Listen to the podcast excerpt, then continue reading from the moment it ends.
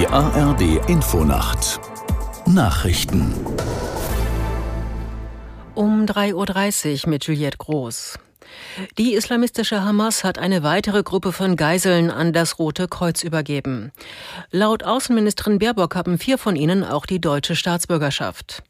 Aus der Nachrichtenredaktion Karin Busche. Das Rote Kreuz habe 13 Israelis und vier thailändische Staatsbürger über die Grenze nach Ägypten gebracht, so das israelische Militär. Im Gegenzug sollten 39 palästinensische Gefangene aus israelischen Gefängnissen entlassen werden.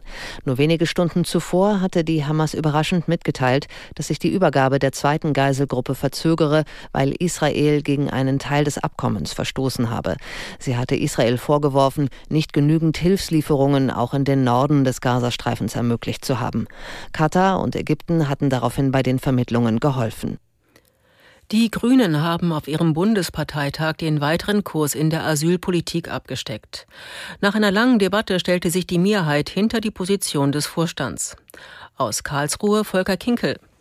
Die Parteiführung hatte klar gesagt, das Recht auf Asyl werde nur bestehen bleiben, wenn man die Überlastung der Kommunen in den Griff bekommt. Und dafür müsse man auch die Zahl der Flüchtlinge begrenzen, durch schnellere Verfahren und bei Ablehnung auch schnellere Abschiebung.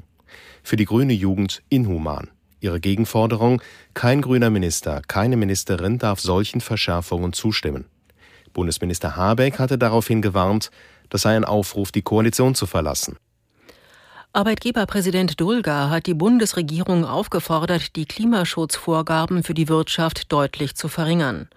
Dulga sagte der Bild am Sonntag, wenn die Koalition alle klimapolitischen Vorhaben umsetze, könne Deutschland international nicht mehr mithalten. Schon jetzt würden immer mehr Unternehmen aufgeben, weil sie die von ihnen verlangten Investitionen nicht leisten könnten. Der Präsident der Bundesvereinigung der deutschen Arbeitgeberverbände sprach in diesem Zusammenhang von planwirtschaftlichen Vorschriften. Als Beispiele nannte er eine erzwungene Elektrifizierung und überbordende Wärmeverordnungen. Die britische Regierung will die heimische Industrie mit Milliardeninvestitionen ankurbeln. Wirtschaftsministerin Badenoch kündigte in der Nacht ein Paket im Volumen von umgerechnet mehr als 5 Milliarden Euro an. Das Geld soll demnach in strategisch wichtige Wirtschaftszweige wie die Autobranche und die Luft- und Raumfahrt fließen.